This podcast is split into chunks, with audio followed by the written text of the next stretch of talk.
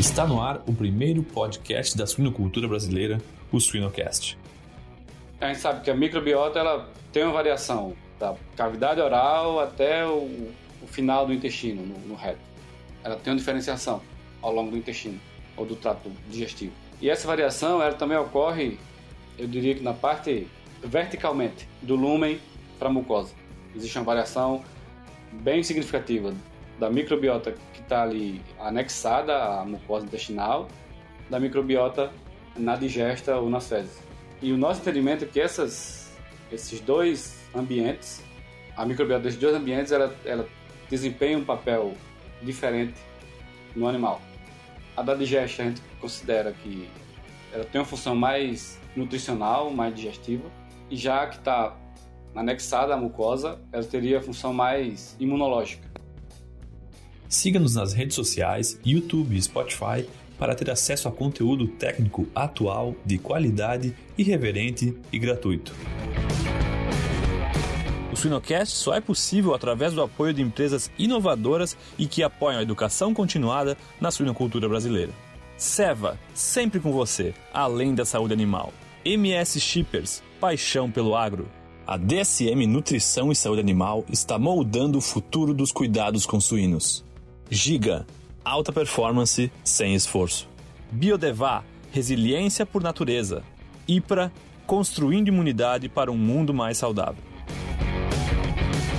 Olá pessoal, sejam bem-vindos para mais um episódio do Suinocast. Meu nome é Vinícius Cantarelli, sou host aqui hoje é, e tenho um entrevistado bastante especial, o Marcos Duarte, que está falando lá dos Estados Unidos, mas é um brasileiro, né? É, que tem uma jornada bem legal. É, eu estava aqui dando uma olhada no descritivo aqui da sua jornada e achei bastante interessante. Vou passar para ele comentar e, e, e, falar da sua jornada, mas passou por escola técnica, zootecnista, fez mestrado, doutorado, foi para o sanduíche para Carolina do Norte e está lá como pesquisador. Então, certamente vamos ter um papo bem interessante. É, nós vamos focar bastante nesse binômio nutrição e saúde, ou nutrição e sanidade. O Marcos tem conduzido bastante trabalho é, nesse sentido. Eu acho que vai ser um papo de papo bem legal. Marcos, muito obrigado, cara. Fica à vontade aí para contar um pouco da sua jornada e aí depois entrarmos nesse assunto aí bastante interessante. Valeu. Olá, Vinícius. Obrigado pelo convite, pela oportunidade de estar aqui, poder compartilhar um pouco da minha experiência e como você falou da minha jornada. É, a todos que, que nos assistem. Bom, eu estou é, nascido em Junqueiro, uma cidadezinha pequena no interior de Alagoas. E foi onde eu comecei a minha, minha jornada na área de, de agricultura e de zootecnia. Porque, na verdade, eu comecei a, a estudar zootecnia e agricultura na quinta série. Tem uma escola lá no, no município de Junqueiro, onde os estudantes estudam a quinta série, da quinta a oitava, o, a grade normal das disciplinas, e no outro período eles estudam, tem práticas de, de agricultura e zootecnia. E foi aí que eu comecei. Mas, na verdade, a minha experiência começa um pouco antes, que eu fui criado na zona rural, na, na, na verdade, nascido e criado na zona rural. E aí fui para essa escola, onde estudei da quinta e oitava série, de lá fui para a escola agrotécnica, que hoje é IFAL, Instituto Federal. E aí cursei o curso de técnico em agropecuária. E em seguida fiz vestibular para zootecnia e fiz o curso de zootecnia na Universidade Federal de Alagoas. Em seguida fiz o mestrado também na Universidade Federal de Alagoas. E aí decidi fazer o doutorado, já que estava já na parte de mais de pesquisa e de ciência. Decidi fazer doutorado e é, fiz meu doutorado na Universidade Federal Rural de Pernambuco. E durante o doutorado eu tive a oportunidade de de vir para os Estados Unidos para fazer o, uma parte do doutorado, chamado doutorado é, sanduíche. E eu passei um ano aqui em 2016, onde eu fiz uma, uma das pesquisas da minha tese de doutorado, foi feita aqui, na Universidade da Carolina do Norte, no, sob a supervisão do Dr. Kim, Sambo Kim. E aí voltei para o Brasil, concluí meu doutorado em 2018 e após a conclusão eu recebi o convite do Dr. Kim para retornar para os Estados Unidos como postdoc no laboratório dele.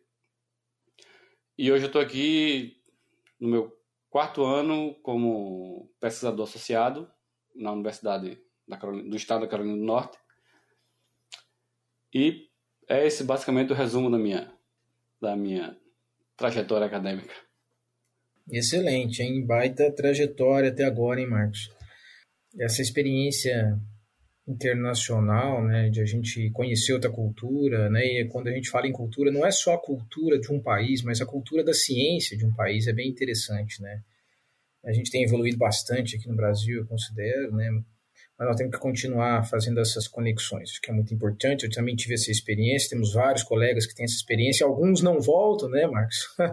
alguns preferem ficar por aí, e também eu acho que é muito, muito é, interessante essa, essa, esses colegas que acabam ficando aí, sempre fazendo conexão e levando também outros, outros talentos para formatar melhor. Acho que esse mundo globalizado nós precisamos de entender outras ciências, outras, outras culturas em em locais onde se faz ciência, é, outras línguas, né?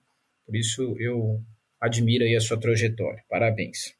Mas vamos lá, Marcos, vamos falar de nutrição e saúde, esse binômio aí que eu acho que muitos estão pesquisando em tudo quanto é parte aí do mundo, não só na ciência animal, né, mas a gente vê muitos trabalhos também na, na, na linha da ciência humana, né, a gente repensando um pouco a forma de de trabalhar é, a saúde, né?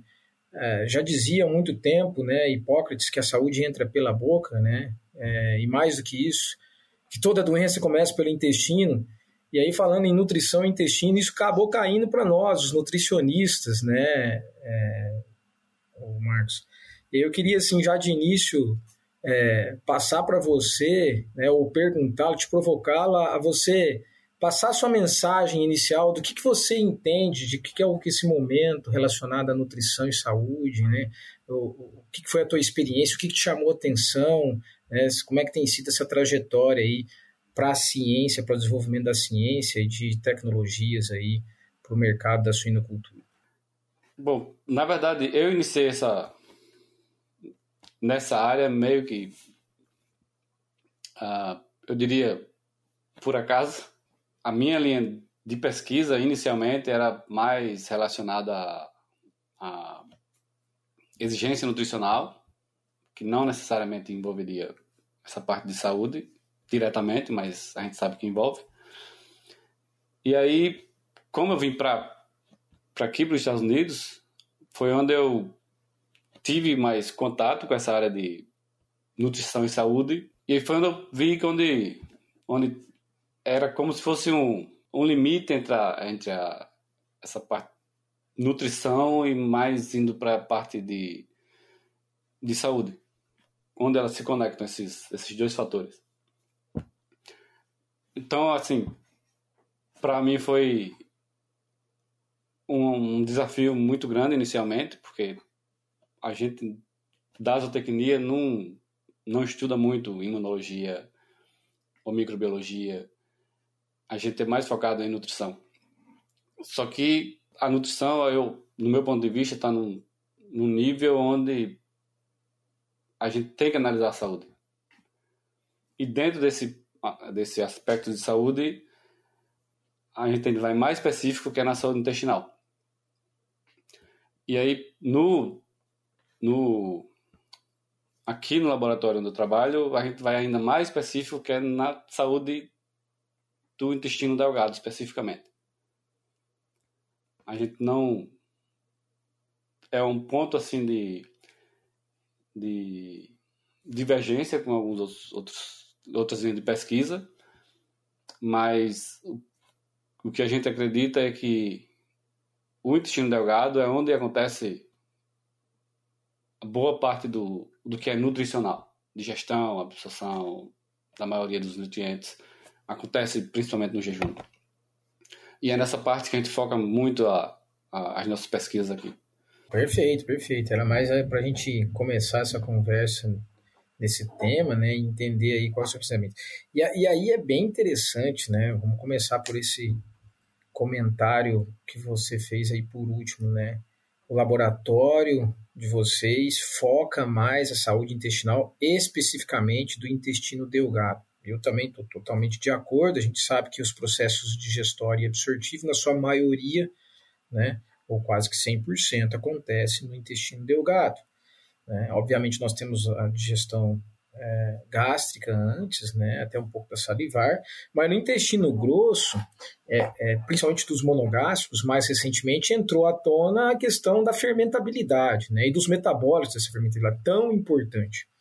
Então, nesse sentido, Marcos, eu queria te perguntar o seguinte: por mais que vocês estejam trabalhando especificamente o intestino delgado, nós sabemos que existe uma conexão entre o intestino delgado e o intestino grosso que o intestino delgado ele recebe sim informações do intestino grosso, mesmo tendo a digestão posterior, né? ou os processos digestórios posteriores, como é o caso da fermentabilidade. Vocês colocam isso em pauta ou são bastante focados no intestino delgado? Na verdade, eu diria que a gente é bem mais focado no intestino delgado, porque por mais que tenha esse feedback do intestino grosso para o intestino delgado, esse feedback a gente acredita que é uma consequência do que já aconteceu no, no, no jejum, por exemplo, no intestino delgado. Então, qualquer, uma, qualquer é, feedback que venha a ocorrer, talvez já seja uma consequência do que ocorreu antes. Então, a gente foca muito na, na, na parte do intestino delgado. Claro que a gente faz algumas coisas que a gente é, considera o intestino grosso, principalmente quando a gente está analisando fibra, há, há, essa, essa preocupação, mas no sentido de como que a alteração no intestino delgado alterou, a, por exemplo, a digestibilidade é, total. Mas sempre com o principal efeito no intestino delgado. Ah, ok, ok. É, e aí eu já iria te perguntar, né, é, é, sobre a fibra, porque quando a gente trata de fibra, ou as diferentes fibras, solúvel, insolúvel, mais fermentável, menos fermentável, né, a gente tem locais onde elas atuam de forma diferente, né, até o estômago, do duodeno até o ilho, depois seco e colo, né. E isso é bastante complexo, não é simples, né? Não só na nutrição, mas os impactos na saúde é bastante complexo isso, né, Marcos? Até porque nós não temos na dieta um padrão de, de fibra, a gente tem que fazer essa relação, trabalhar essa relação e tem vários fatores. Bem, eu vou te perguntar sobre fibra especificamente, mas antes, para não passar o carro na frente dos bois, como diz os brasileiros, é, eu queria te perguntar o seguinte: dentro da temática nutrição e saúde intestinal focado no intestino delgado, quais são os três principais tópicos que vocês têm abordado? Você consegue pensar aí quais os três principais tópicos que vocês estão debruçados neles? Então, de, de antemão, eu já diria que o, a linha de pesquisa assim, é bem diversa aqui do laboratório. Então, de ingrediente a aditivos, a gente não, na verdade, não tem um, não foca muito no nenhum ponto específico. E a gente vai focar mais na saúde intestinal, especificamente no, na parte de, de inflamação, de estresse oxidativo, de, da resposta imunológica em si. E dos últimos três anos, a gente tem focado muito nessa parte de, de avaliação da microbiota intestinal. E como esses, esses ingredientes, esses aditivos ou, ou suplementos, eles interagem com o, a microbiota e como a microbiota interage com o sistema imune. Então é meio que um, um, um ciclo. E é isso que a gente tenta entender um pouco. Qual é essa interação? Dieta, os fatores da dieta, microbiota e o sistema imune. Então, a gente tem focado bem nessa, nessa parte de entender esse, essa interação entre esses, esses principais é, componentes. E ainda dentro da, da microbiota, eu acho que é outra, outro ponto é, mais específico aqui do laboratório, é que a gente sabe que a microbiota ela, ela, ela tem uma variação da cavidade oral até o, o, o final do intestino, no, no reto. Ela tem uma diferenciação ao longo do intestino ou do trato digestivo. E essa variação ela também ocorre, é, eu diria que na parte, esqueci agora a palavra em português, mas verticalmente do lúmen para a mucosa. Existe uma variação é, bem significativa da microbiota que está ali é, anexada à mucosa intestinal, da microbiota na digesta ou nas fezes. E o nosso entendimento é que essas, esses dois ambientes, a microbiota desses dois ambientes, ela, ela desempenha um papel diferente no animal.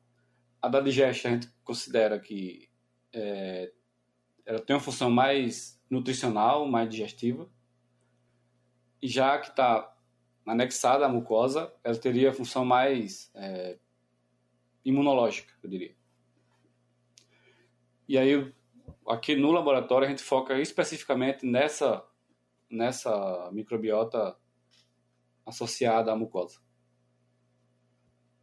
Então, esses são mais os pontos que a gente tem aqui. Agora, em relação a ingrediente ou, ou, ou aditivo, a gente é bem, bem diverso. Eu tive até um pouco de dificuldade em, em listar alguma, algum, algum ponto específico. Não, excelente, mas esse, esse, esse ponto que você levantou aqui, Marcos, é, a respeito da diferença que tem não só a, com, a composição, a abundância, enfim, todos os indicadores que nós temos sobre o microbiota. Quando você, você, você levanta esse ponto, né? Olha, a diferença que existe da microbiota luminal na digesta com a microbiota mucosal. Né? Isso é pouco abordado e eu acho que é muito, muito, muito importante. Né? Você também comentou da microbiota das fezes porque, ou seja, dependendo do ponto de coleta, nós vamos ter diferenças, né? E essas diferenças, é, depois a gente conclui aí um trabalho científico ou vai aplicar uma tecnologia que seja a campo, e a gente não está levando em consideração né, algo que está acontecendo em outros compartimentos. Como, como, por exemplo, eu vou fazer microbiota das fezes, mas o que está acontecendo no colo, no lúmen do colo, na mucosa, né, lá nos colonócitos, adesão das colonócitos, no intestino delgado, né, na digesta do intestino delgado, ou na adesão do jejum de uma bactéria, por exemplo.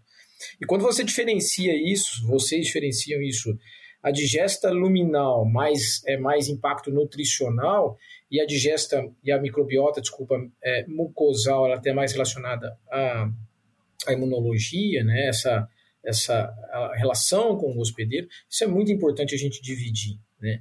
E dentro disso, é, nós sabemos que muito do que acontece na digesta luminal vai impactar a mucosal também, né? É, a microbiota mucosal. Não são independentes. É, não são independentes, exatamente. Né? Então, mais um ponto de complexidade. E aí, você comentou de inflamação, estresse oxidativo e microbiota. Quando a gente especifica microbiota mucosal, e aí você falou é onde nós temos mais está mais relacionado à relação com o hospedeiro e obviamente a resposta imune. Vocês têm tratado também, Marcos, a questão da função da barreira intestinal? Óbvio que nós estamos falando de resposta imune inata também, né? Mas algo relacionado, por exemplo, às disfunções de barreira intestinal, isso, isso vocês têm incluído e, e, e como, tem, como é que vocês têm analisado isso? Antes de responder essa pergunta, eu só acrescentaria nessa parte de, de diferenciação da, da microbiota. É, eu disse que elas têm função diferente, mas não necessariamente é, distintas. Mas claro que a microbiota da digesta também afeta a parte imunológica. Mas a gente acredita que um pouco menos. Um exemplo disso é, é a produção de ácido butírico, que em teoria é da digesta, mas a gente sabe que tem uma função importante, uma função imunológica importante no animal. E, além disso, a gente tem um trabalho que a gente publicou esse ano é, com animais desafiados, onde a gente avaliou a mucosa, a microbiota da mucosa, a gente comparou com a microbiota das fezes. E se você olhar a conclusão do trabalho, se você considerar especificamente uma ou outra, você teria duas conclusões diferentes. Porque a, a microbiota da digesta, ela volta para a estabilidade muito mais rápido do que a da, a da, a da mucosa. Esse é outro ponto importante. Porque como a gente, a gente trabalha também com, com o desafio de, de E. coli, é,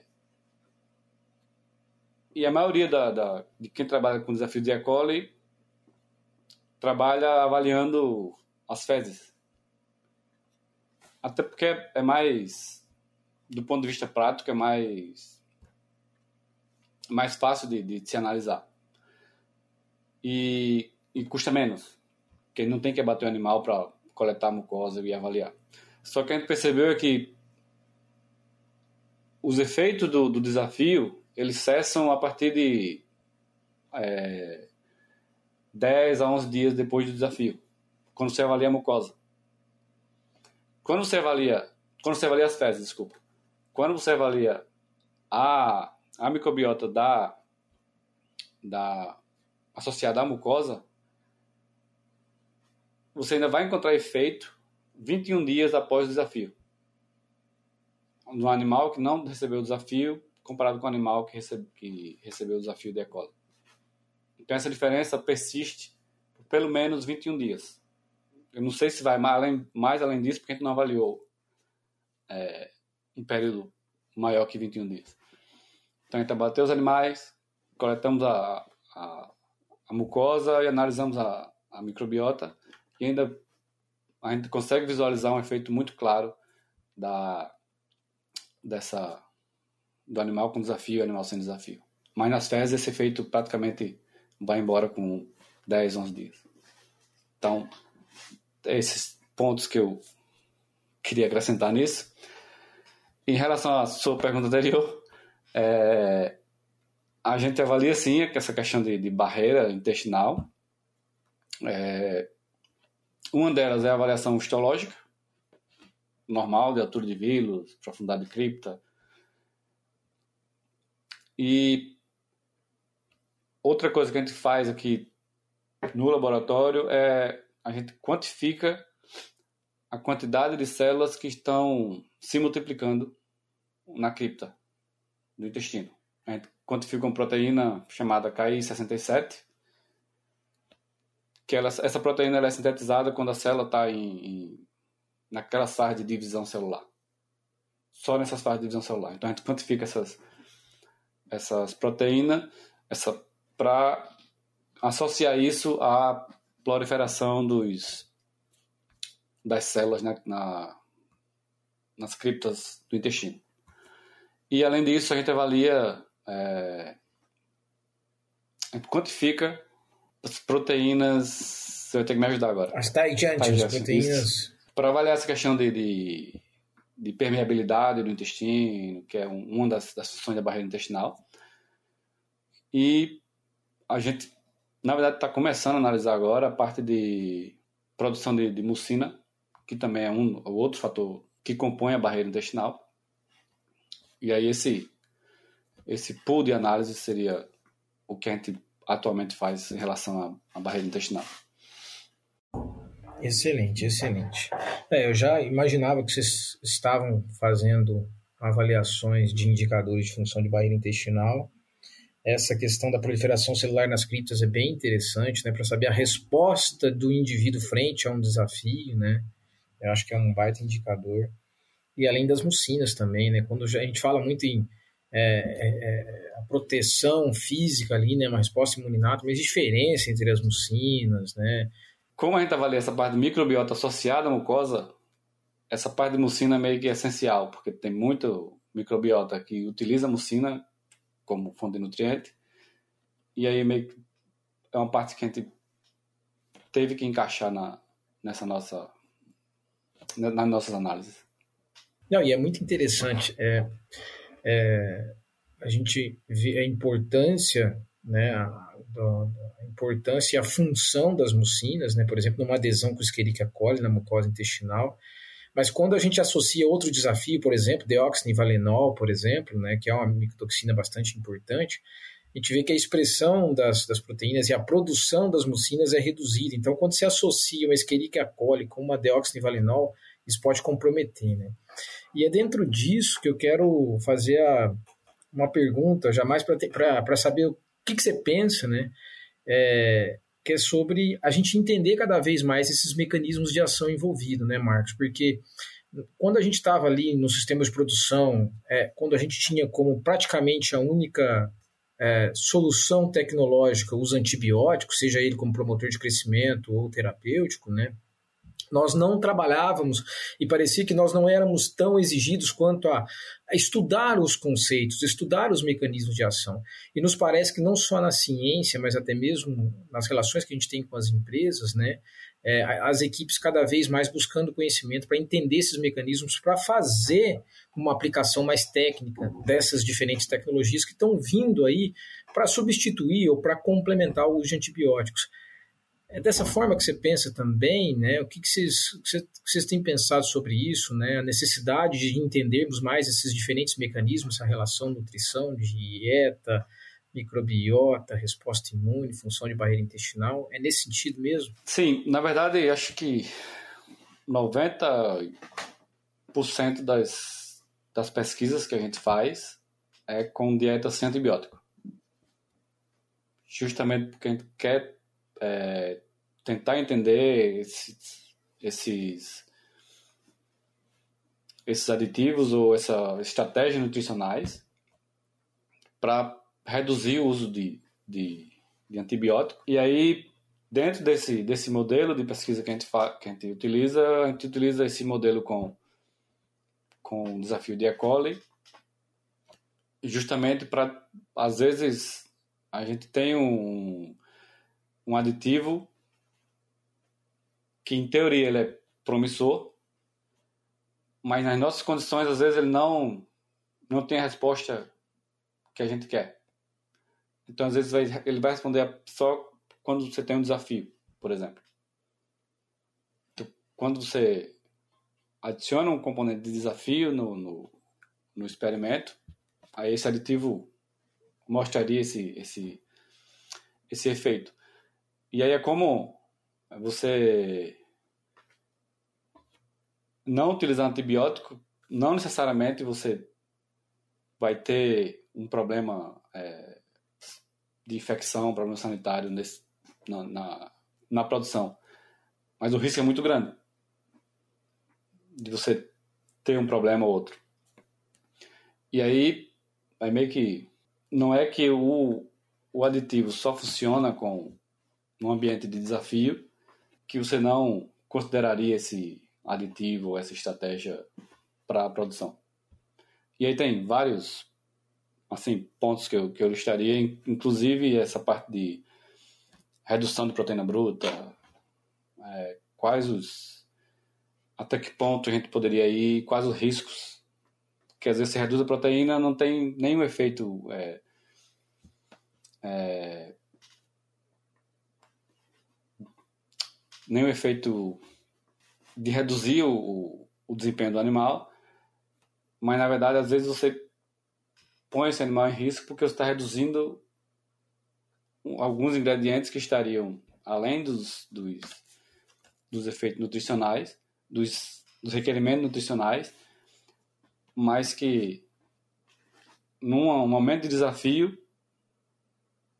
o animal buscaria esse nutriente nesse excesso e teria uma resposta. Se você tem esse nutriente num, num limite muito menor, numa, numa situação de desafio, esse, o animal não teria onde buscar esse nutriente no organismo. Então, é meio que um fator de risco que eu colocaria. A questão da proteína bruta, né? É, isso, isso é bem interessante, porque quando a gente começou a tratar essa, essa pauta na relação nutrição e saúde, quando eu falo essa pauta, é a redução da, da proteína bruta, né? Que a gente, como nutricionista, né, Marcos, a gente já vem com esse conceito, conceito da proteína ideal, enfim, né? É, otimizando o custo das dietas, é, trabalhando uma, uma, um consumo residual menor, enfim, uma série de coisas. Quando entrou a questão da saúde, né, a gente, ah, pô, tem a questão lá do excesso de proteína bruta no seco e no colo, principalmente, nós estamos falando aí do gênero das costrídeos, enfim, que tem uma série de fatores negativos, né? É, nesse sentido, voltando para a linha de vocês, a questão da proteína bruta tem impacto no, na microbiota do intestino delgado? Seja ela mucosal ou luminal? Sim. Acho que um dos, um dos, dos fatores que sim, mais afetam a microbiota é a, é a proteína. Porque necessariamente os micro-organismos necessitam de, de nitrogênio para proliferação. E quando a gente utiliza dietas com diferentes níveis, níveis é, proteicos, essa diferença, inclusive, é, ela ocorre na, na microbiota associada à mucosa. E a gente vê essa, essa diferença muito, muito clara. Só que o que a gente observa também é que, ou tem observado, é que a partir de um um certo ponto que a gente reduz a, a, esse nitrogênio, a gente acaba reduzindo também a diversidade. Justamente porque não tem nitrogênio para essas bactérias, é, inclusive as benéficas, se proliferarem. E aí é esse, é esse ponto que, talvez o ponto em que a redução proteica seja afete a microbiota reduzindo a diversidade e venha trazer algum problema para o animal, talvez não seja o mesmo nível em que essa redução traria é, algum problema de, de, desempenho, de ganho de peso ou de eficiência. Então esses dois esses dois níveis aí que a gente tenta encaixar aí de um nível que não afeta o desempenho ou não é o mesmo nível que afetaria a saúde não, ou, e a saúde relacionada com a microbiota e também essa questão de qual o desafio que esse animal está o desafio sanitário, ou sei lá, térmico, ou micotoxina. Então, tudo isso tem que ser levado em consideração em relação à proteína. Sim. É, não, e, e a tua fala é, e, os, e os achados de vocês tem total relação. Eu, eu, eu tenho, nas minhas revisões aqui, tive acesso a alguns trabalhos nesse sentido, né, com níveis de proteína e tratando essa, essa área da ciência, né, microbiota, é, a saúde da mucosa intestinal, a integridade da mucosa intestinal, e todos batem num ponto de equilíbrio, né? É, e esse ponto de equilíbrio no passado, enquanto nutricionista, a gente estava tratando apenas como uma pauta nutricional. E tem essa questão da saúde, quando a gente fala saúde da microbiota e da relação com o hospedeiro. Então, por exemplo, eu acredito também, sabe, Carlos, que, é, dependendo da redução, falta aminoácidos, até mesmo não essenciais, para a mucosa intestinal. A gente sabe o tanto que é importante esses aminoácidos não essenciais, né? Então, é, é, isso é importante. Por exemplo, a gente vê lá os níveis maiores de proteína bruta, dependendo do desafio, que é essa condição que você falou que é bem importante é, você tem níveis de clostrídeos maiores, você tem metabólitos que vão ser mais desafiadores para a mucosa, né? Por outro lado, o menor acaba comprometendo não só a microbiota mucosal, né, que é necessário, bem como a integridade, né? Ali imagino a capacidade pro, é, proliferativa celular da mucosa responder em todas as células, né? Até mesmo na produção de mucina. Então, assim, a gente já tinha nessa pauta, agora precisamos de conhecer mais, aí vem dentro da pergunta, né, mais mecanismos, mais conhecimentos para entender que ponto de equilíbrio. Até porque dentro de um lote, ou dentro de um galpão, nós temos uma curva normal. E aí nós temos diferentes, diferentes condições de desafio, diferentes é, condições fisiológicas de cada animal e como que nós vamos tratar isso né, em grupo. Tem um, um trabalho do Cândido Pomar, que a gente trabalha com nutrição de precisão, e ele mostra as curvas de, de crescimento de cada animal. Sei lá, animal, mesmo lote, mesma idade e tudo, mas a variação é muito grande entre animais. Então, você, o que a gente atende hoje é a média desses animais, mas quando você vai olhar, tem animal, sei lá, 20% de diferença em relação ao outro. E em relação a essa questão de proteína também, eu adicionaria, a gente tem uns trabalhos aqui também, que não é só o nível, mas o tipo de proteína que afetaria a microbiota. E essa, na parte de redução, um ponto que eu consideraria é que quando você reduz a proteína, você não está reduzindo só a proteína. Você reduz a soja ou alguma fonte proteica. E no farelo de soja não tem só proteína. Você está reduzindo, sei lá,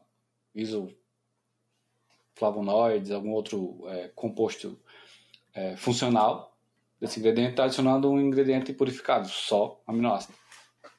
Então, esses pontos que tem que ser considerado ou trazido para discussão. A Seva é um dos principais players no mercado de saúde animal atuando com inovação e responsabilidade, buscando soluções de saúde inovadoras para todos os animais, contribuindo para o futuro de nosso diverso planeta, moldando cada solução de acordo com as necessidades e desafios do mercado consumidor e compartilhando conhecimentos de alta qualidade. Para não perder nenhuma novidade, siga a Seva Saúde Animal no Instagram, arroba Seva Suínos Brasil. Já entrou no site da Shippers hoje? A empresa está em peso no mundo digital, marcando presença nas redes sociais e YouTube com muito conteúdo. Acesse www.shippers.com.br, shippers com SCH e 2Ps, e confira as promoções do mês, lançamentos de produtos, o MS Blog e muito mais. MS Shippers, paixão pelo agro. Principalmente para algumas fases específicas. Né? Você falou da soja.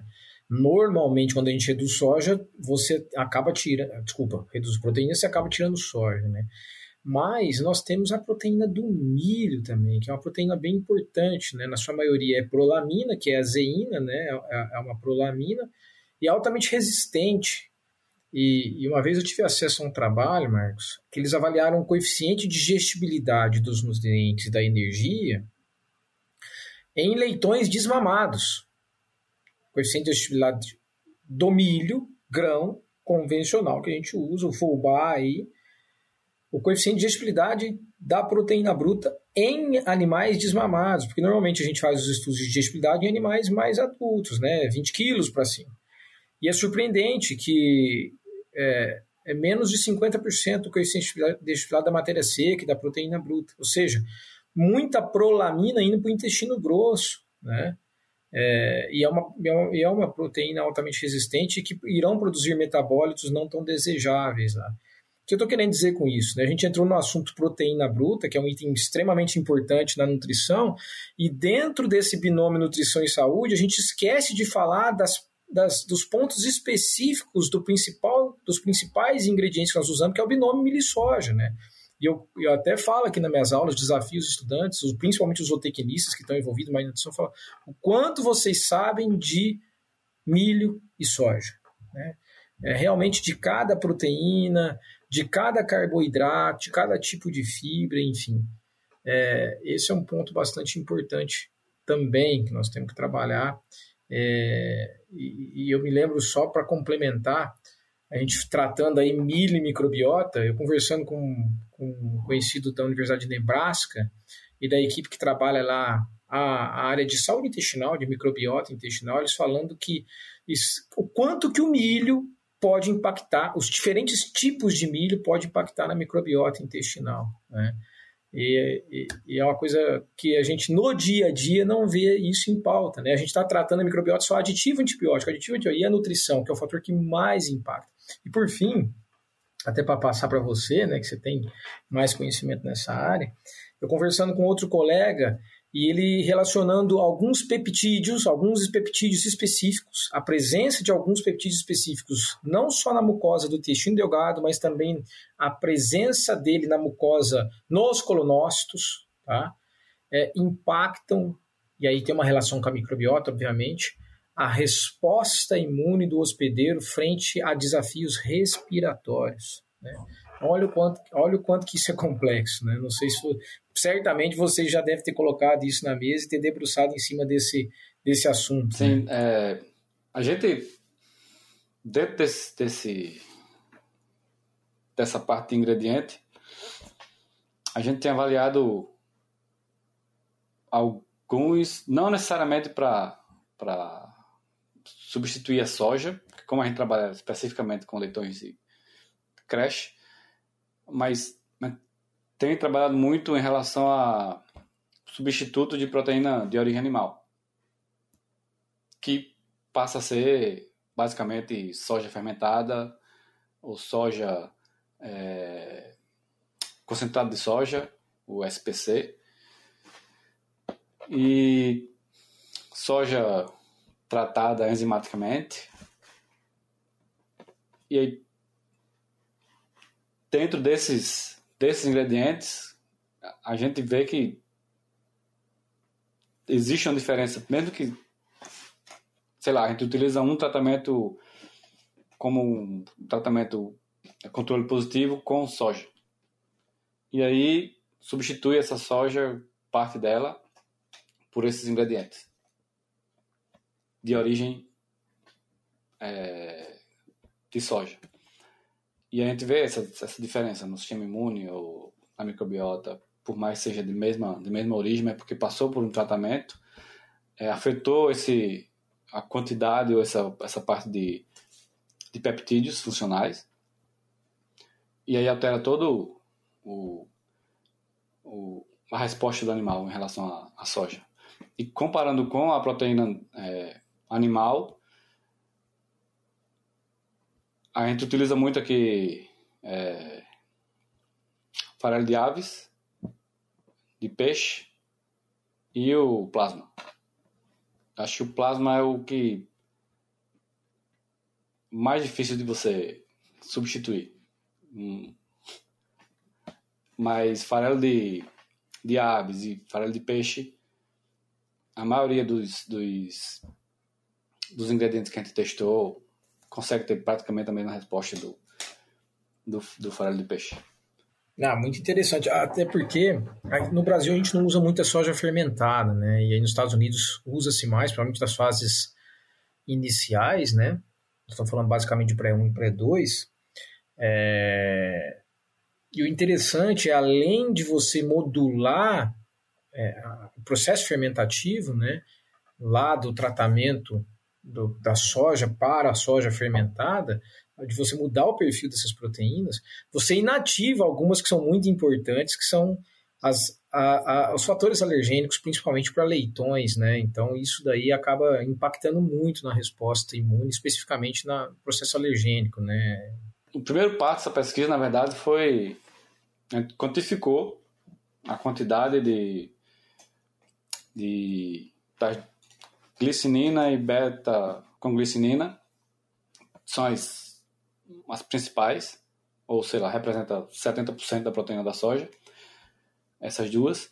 Então a gente quantificou os diferentes ingredientes e aí todos esses processos de, de tratamento da soja eles conseguem reduzir significativamente a níveis não detectáveis do, dessas proteínas ou por, porque é, que dividiu essa proteína em, em, peptídeos, ou porque mudou, sei lá, a estrutura da proteína, mas a gente não consegue detectar, principalmente em, em, no concentrado de soja, a gente não consegue.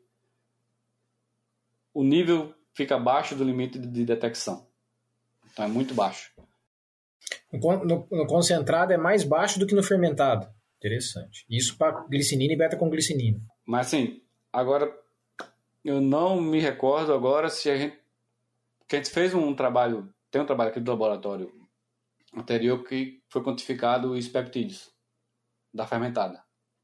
Só que eu não lembro de ter visto algum trabalho com concentrado, porque no concentrado na verdade ele muda mais a estrutura, ele desnatura a proteína mas não, não necessariamente é, quebra o. Modula os peptídeos, né? Na fermentada você tem um processo fermentativo que acaba modulando.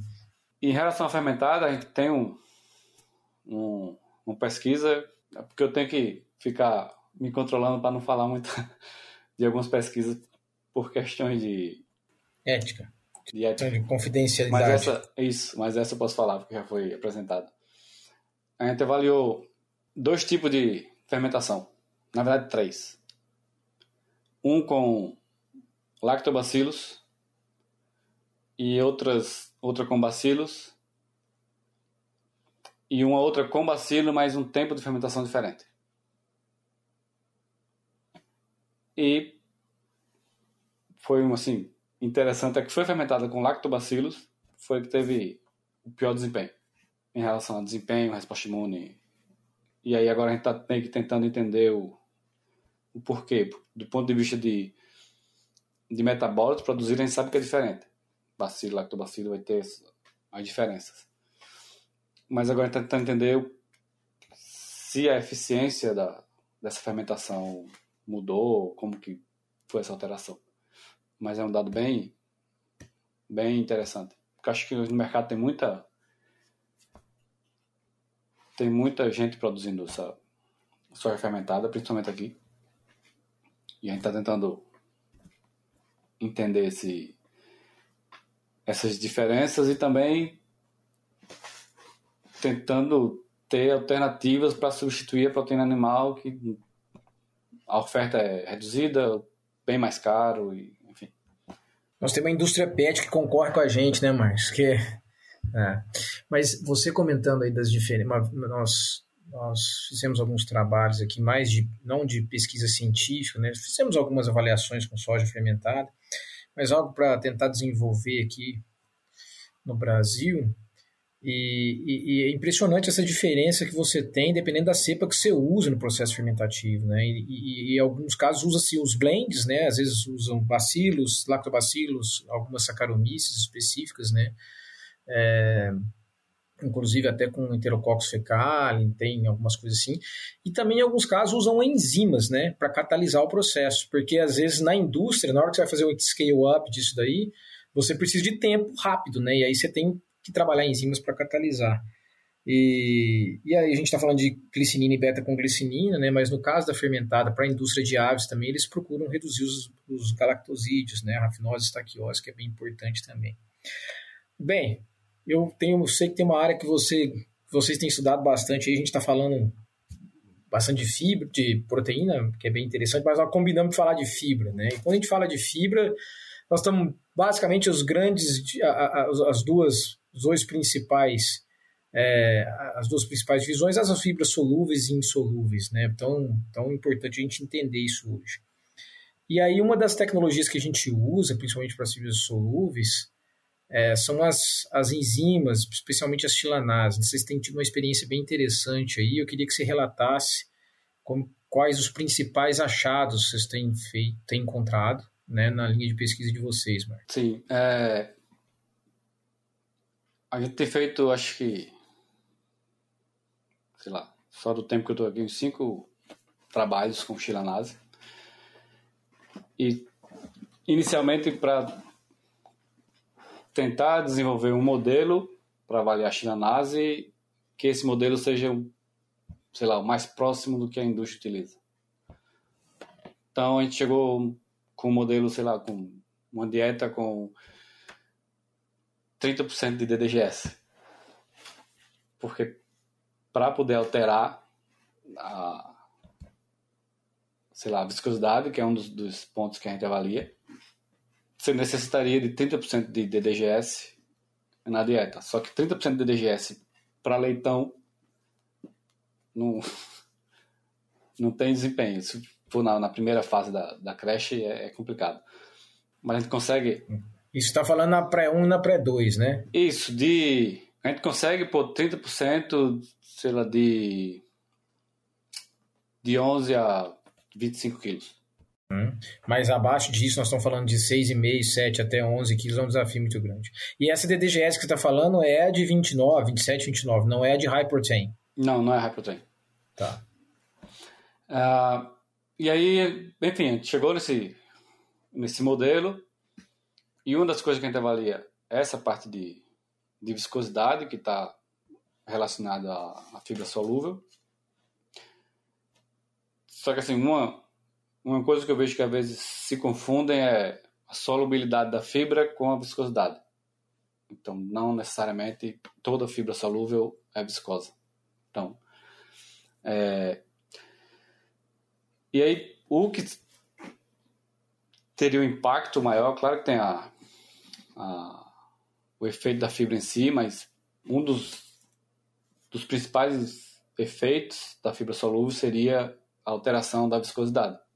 O que é um ponto que eu até coloquei como um ponto de, de divergência para quem trabalha com suíno, porque essa viscosidade ela é bem maior em, em, em aves do que em suínos, mas com, com base nos, nos resultados que a gente tem feito, eu até fiz um, um meio que uma, um cálculo com todos os estudos que a gente fez para chegar num ponto onde que essa essa viscosidade em suínos ela começa a afetar o desempenho.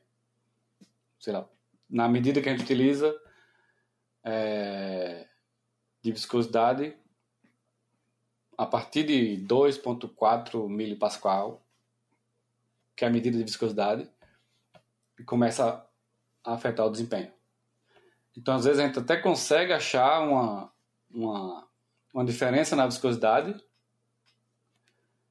mas não necessariamente essa a gente consegue ver essa diferença no desempenho dos animais, porque ela fica abaixo do que afetaria a, o desempenho, afetaria, sei lá, digestibilidade ou traria algum outro problema de em relação a, a, a microbiota, porque você trabalha com dieta de leitão com alta proteína e você adiciona um, um, uma fonte de fibra de alta viscosidade. Então, o ambiente ali é muito propício para o desenvolvimento de um, de um patógeno. Mas, claro que as fibras solúveis elas têm a fermentação mais, mais rápida. Então, também tem a possibilidade de ocorrer o, o crescimento e desenvolvimento de bactérias mais, mais benéficas. Mas é meio que uma loteria. Então, é, adicionando a chilanase, a gente consegue reduzir essa, essa viscosidade, mas por essa questão de talvez a gente não, não consiga sempre é, aumentar a viscosidade a um ponto que afeta o desempenho, a gente vai ver mais resposta e até mais consistente na parte de estresse oxidativo com a chilanase, quando a gente trabalha com leitão. Aí, isso assim, foi até um, uma coisa interessante que a gente achou. Teve um trabalho também da pessoal de Iowa, uma tese de doutorado, onde o pessoal avaliou. Tem uma tese de doutorado bem. bem é, descreve bem essa parte de chilanase lá, bem recente. E também acharam a mesma coisa. O resultado com da chilanase em relação a, ao estresse oxidativo é bem, bem consistente. Em relação ao desempenho, sei lá, tem 60% dos trabalhos achou diferença no ganho de peso. 50% achou diferença no consumo. E aí a outra parte desses estudos não achou diferença nessa parte de desempenho. Mas essa parte de desculpa, de estresse oxidativo ela é bem bem consistente. E aí a gente foi tentar entender por quê. E uma das, das coisas que tem sido pesquisado é, é um ácido chamado ácido ferúlico, sei se a tradução está certa. É isso mesmo, ácido ferúlico. Que ele é ligado a essa, às fibras, do, do, principalmente no milho. E aí, quando há essa digestão, essa hidrólise da fibra, ocorre a liberação desses, desses, desse, desses ácidos pelos micro-organismos. Porque a, a chilanase não necessariamente libera o ácido, que é uma ligação é, para liberar seria uma esterase. E aí os micro-organismos que, que produzem essa esterase para liberar os, esses ácidos. Mas aí como a chilanase, e aí tem até um, um efeito que foi recentemente batizado de steam biótico, que essa, essa, esse efeito da chilanase de, de estimular a microbiota intestinal a produzir outras enzimas. Então, quando você adiciona chilanase, você também estimula os micro-organismos a produzir, a, sei lá, chilanase bacteriana ou essas esterases para degradar esse, esse, essa ligação entre o ácido firúlico e, o, e a fibra. E claro, tem outros, tem outros compostos fenólicos também que tem essa, essa característica de ser antioxidante. E aí é mais ou menos por aí que, que a gente conduz essas pesquisas, mas assim, quando a gente fala de fibra, existem várias linhas. Uma, sei lá, tem uma linha que a gente diz que a gente precisa entender os monômeros de cada fibra, a proporção entre eles, para aí sim saber é, dosar uma enzima ou um ingrediente nesse sentido. E aí, outros, principalmente agora no último congresso aqui do, do Animal Science, tinha um pessoal falando que não, a gente tem que focar mais na parte de fibra estrutural do que na. O meu ponto de vista é que. Dos dois. Isso. Não dá para focar no ar, principalmente fibra, é muito complexo. Você tem um, um lote de ingrediente diferente e se altera. E, e, eu acho que você tem que entender os dois e a, como que ele ocorre essa interação aí entre os ingredientes. Sem dúvida, porque tem assim, tem a, o perfil da fibra, né, seja solúvel, insolúvel, isso é, e quais as insolúveis, quais as solúveis, o grau de fermentabilidade e também a relação a relação de outros nutrientes na dieta com a fibra, tempo de trânsito, pH, uma série de coisas. E a relação, esse último que você comentou bem interessante, Marcos, a relação da fibra com a microbiota, ela é estimulando a microbiota a ser mais ativa, né? Esse caso específico da atuação de algumas chilanases, né, desencapsulando os chilanos para que as, a, a, microbiota tenha mais ação, ela esteja mais ativa e liberando o ácido ferúlico, por exemplo, né. A gente, tem, a gente fez um trabalho, alguns trabalhos recentes com DDG e DDGS. DDGS, é, é, eu, eu, eu bato na mesma tecla que você, acho que precisa de trabalhar, principalmente DDGS, DDG também, mas DDGS, trabalhar esse tipo de fibra, né? para desencapsular, fermentar melhor. Nós fizemos um trabalho que tinha milho, soja, milho, farelo de soja, milho, farelo de soja e DDGS. Quando nós colocamos DDGS, a diversidade microbiana diminuiu. E quando foi adicionada a enzima, ela melhorou de forma significativa. E é engraçado quando você avalia os gêneros das, das populações microbianas, milho, farelo de soja estava aqui, tinha um cluster, farelo, é, DDGS estava aqui, e quando colocava enzima, independente de ser milho farelo de soja ou independente de ser DDGS, eles formaram um outro cluster específico. Né? Então, a importância das fibras é, não só na liberação de mais nutrientes, mas na fermentabilidade né? E por que não liberação de alguns compostos ativos, como o ácido ferúlico, né? Fiz uma revisão um tempo atrás, ácido ferúlico é um ácido, tem efeito antioxidante, até mesmo agonista beta-adrenérgico, é bem interessante, né? E aí, ô Marcos, vem a importância do que eu provoquei aqui nossa discussão, de entender mecanismos de ação, né, cara? Nós não podemos ficar, ah, vou usar chilanase ou não vou? Mas peraí, você entende qual que é o mecanismo, qual o ingrediente, quais são os substratos, em que momento, o que, que você está querendo com essa fibra, e aí vai, né? Sim. Tem. É, nessa tese que eu falei, o pessoal de Iowa, eles listam lá nove modos de ação da chilanase. E eu não lembro agora todos de, de cabeça, mas assim, é, essa parte que eles chamam de cage effect, que é para desencapsulação de, de, de nutrientes, seria um.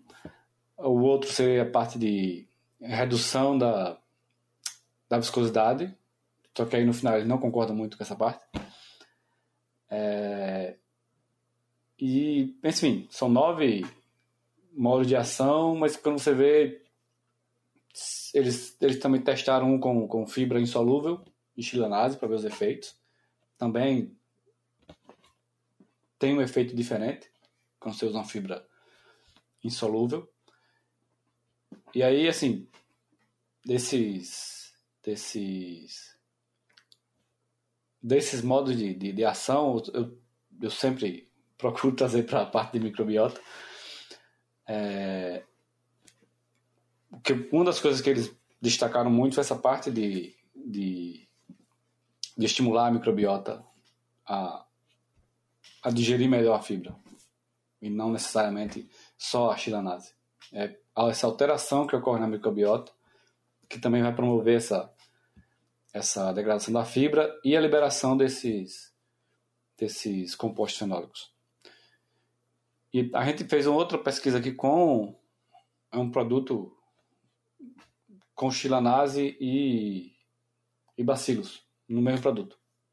Então, é meio que justamente tentando utilizar esse, esse mecanismo de, de, de, de estímulo, enquanto a chilanase libera o, é, oligosacarídeos, o bacillus já, lá, já seria fornecido para utilizar esse, esses, esses compostos liberados.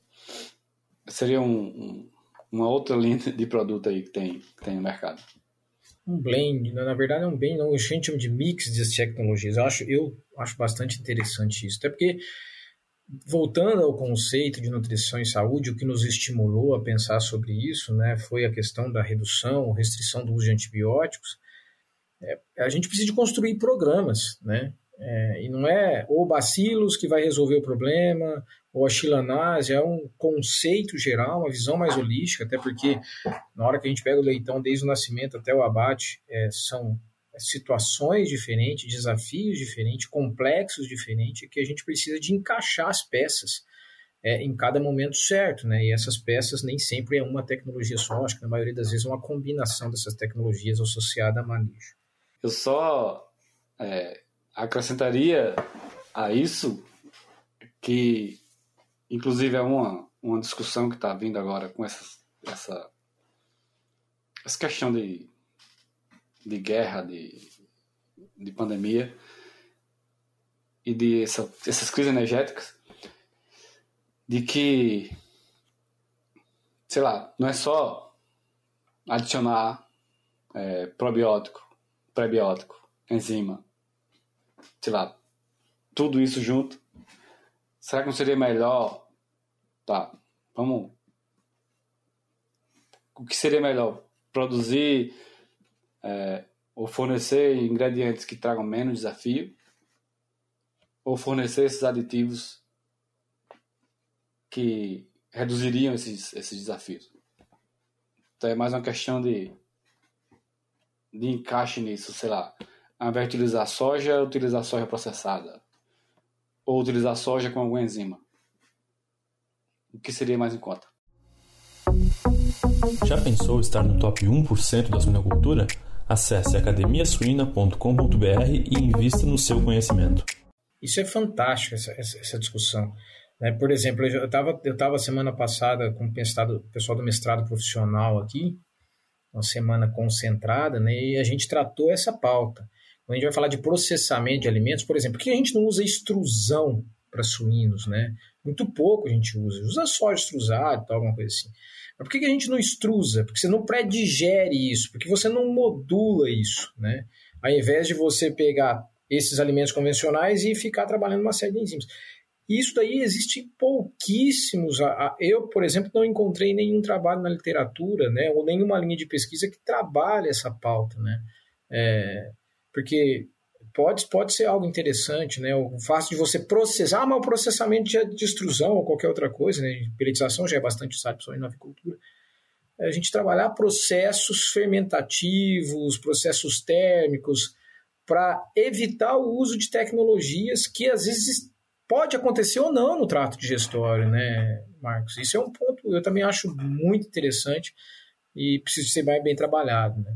Tem outro, outro ponto que eu adicionaria que, é, e quem tem trabalho em relação a isso é a utilização de aminoácidos com, com biomassa, que eu acho que é uma área bem promissora. E aí tem, tem estudo mostrando que não tem diferença no desempenho. Mas, claro, a gente vê alteração na microbiota quando utiliza esses, esses, esses aminoácidos. Mas, e do ponto de vista de, de saúde, também não tem diferença em relação ao aminoácido purificado ou esse aminoácido com, com biomassa. E aí é promissor porque você reduz, sei lá, 30% dos custos. E reduz o custo de energia, de fabricação, tudo. E essa área é bem promissora e a gente também avaliou só a biomassa. Ah, retirar, purificar e avaliar só a biomassa do aminoácido. Porque no processo tradicional, ele, a, o, o, o aminoácido ele é filtrado e as bactérias vão para, sei lá, adubação ou para os ruminantes e o aminoácido é purificado. E aí, nesse processo de biomassa, esse processo ele para. E chegou nesse processo de, de separação, ele para o processo e é só, sei lá, desidratação e, sair para a produção. E aí a gente pegou essa, essa parte de biomassa, de um processo mais tradicional, e testamos com, como substituto de, do, do plasma. E assim, a, a nossa conclusão é que dá para substituir parcialmente o plasma utilizando essa biomassa. Porque era justamente essa pesquisa era uma pesquisa inicial para a gente meio que entender quais eram as, a, a funcionalidade dessa biomassa. Qual seria a funcionalidade dela e a gente utilizou célula intacta ou a célula é, parcialmente é, quebrada. E a gente concluiu que essa biomassa, só ela, a gente consegue substituir o plasma na ração de, de leitões, substituir parcialmente o plasma. E aí foi interessante que a gente fez um, um, um experimento com dosagens, e aí, num certo ponto, os efeitos são todos quadráticos, a, maior, a maioria deles quadráticos. Que a um certo ponto, quando você substitui o plasma, é, você retira a funcionalidade do plasma, mas você não adiciona a funcionalidade da biomassa suficiente para repor o que você tirou do plasma. E quando você vai a níveis mais elevados, esse o efeito do, do maior nível que a gente utilizou é igual ao utilizar na dieta controle só o plasma.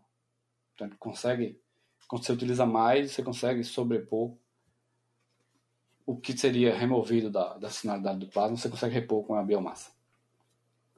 Esse foi um, um estudo bem interessante que a gente fez e aí vai nessa linha de, de aminoácido com, com biomassa. Ah, muito interessante. A gente avaliou alguns aminoácidos com biomassa aqui também.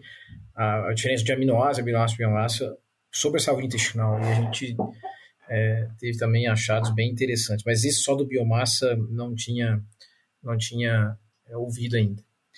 Marcos, cara, é um tema que me chama muito atenção. Eu, particularmente, trabalho nessa linha de nutrição e saúde intestinal. Então, se deixasse aqui, nós iríamos até a noite conversando tranquilo, né? O problema depois é os nossos ouvintes aí iriam ter que fazer isso daí em dois, três dias ouvir. Tem que fazer os cortes. Fazer os cortes. mas, mas vamos, vamos, vou provocar o pessoal da Suinocast aí a, a, a, gente trabalhar um tema mais específico aí numa segunda vez. É, então, tratamos aí dessa relação nutrição e microbiota, a questão da proteína, do nível ideal, a questão das fibras, dessas enzimas, principalmente chilanase, né? Pontos bem interessantes aí que eu até inclusive nunca tinha ouvido falar, bem interessante. Então, assim, quero primeiro parabenizar os estudos aí, né? Tenho certeza que você deve estar contribuindo muito com a linha de pesquisa e fico bastante feliz de saber que um brasileiro está envolvido nessas pesquisas que são pesquisas de ponta aí dentro é, dessa universidade bastante reconhecida, principalmente aí com o Dr. Kim, que é um cara bastante ativo aí. É, Para a gente finalizar né, nosso bate-papo, vamos sair um pouco da, da parte mais técnica, que está bem interessante, mas para a gente ir finalizando, é, eu gostaria de fazer algumas perguntas mais pessoais. Primeiro, certamente você é um cara que lê muito, né, um baita de um cientista aí, muita coisa na ponta da língua. Mas tirando a xilanase, a proteína a microbiota, o que, que você tem lido ou recomenda de leitura para nós? Se não for leitura, um podcast, o que, que te chama atenção aí é, em outras áreas que não só suínos é, e microbiota? Então agora você me pegou. Porque, como você vê, a minha linha de pesquisa é bem e assim, não necessariamente minha, mas como é, tem muito estudante, e cada estudante tem uma linha de pesquisa, e eu acabo que me envolvo 100%. De tudo, do, de todo Envol mundo. Envolve 110%, Marcos. É por aí. É assim, eu acho que não tem uma leitura específica, mas o que eu diria e que me ajudou muito é mais para os estudantes, lógico, é é, leitura em inglês. Não que o que é produzido em português não seja bom, mas leitura em inglês você abre muito o campo de, de acesso à, à informação. Isso foi o que, que assim, me ajudou muito a, a desenvolver as pesquisas, o, o pouco que eu sei hoje. Assim, essa parte de leitura em inglês independente, independente do tema, independente do, do, do, nosso tema de estudo, né? Uma, uma, uma ampliar essa leitura. Né? Exatamente, porque assim o mundo é muito conectado.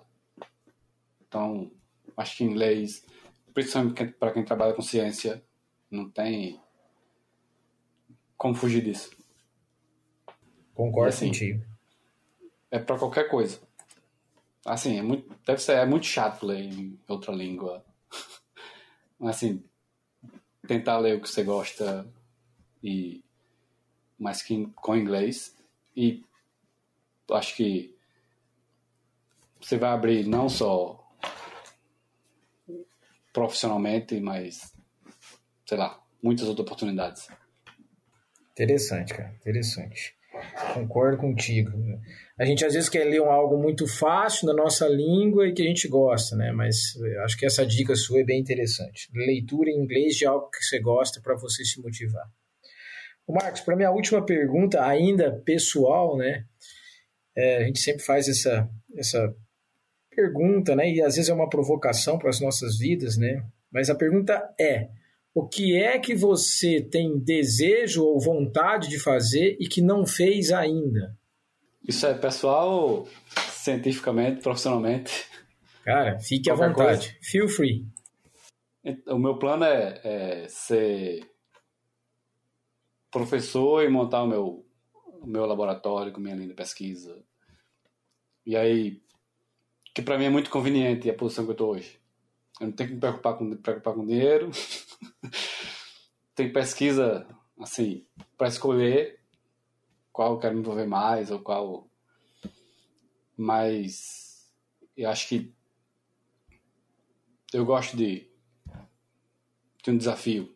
Então, ser professor seria o meu próximo meu próximo desafio e que eu não fiz não sou não não não fui ainda professor.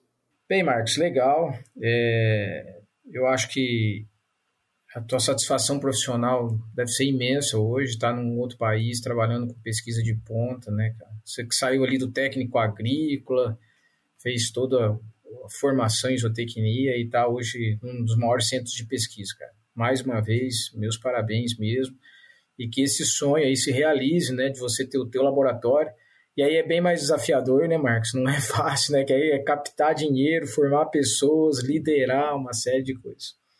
Mas, cara, foi muito boa, muito bom o nosso bate-papo aqui. Confesso que aprendi bastante, tá bastante um, um, bastante denso, mas um denso que eu acho que é bastante aplicável, né? não só para a ciência, mas para a prática também.